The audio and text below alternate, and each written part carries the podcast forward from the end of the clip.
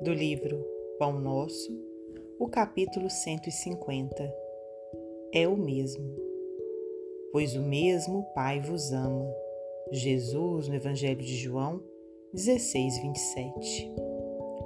Ninguém despreze os valores da confiança. Servo algum fuja ao benefício da cooperação.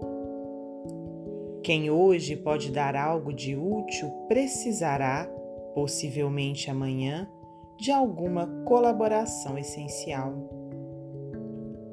Todavia, por enriquecer-se alguém de fraternidade e fé, não ouvide a necessidade do desenvolvimento infinito no bem.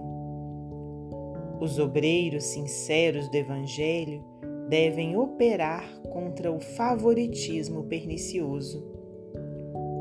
A lavoura divina não possui privilegiados. Em suas sessões numerosas, há trabalhadores mais devotados e mais fiéis. Contudo, esses não devem ser categorizados à conta de fetiches, e sim respeitados e imitados por símbolos de lealdade e serviço.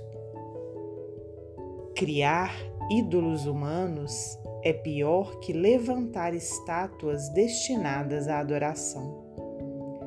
O mármore é impassível, mas o companheiro é nosso próximo, de cuja condição ninguém deveria abusar.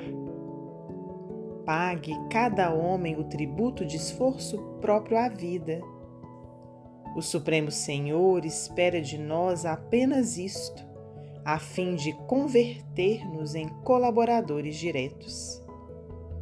O próprio Cristo afirmou que o mesmo Pai que o distingue ama igualmente a humanidade. O Deus que inspira o médico é o que ampara o doente.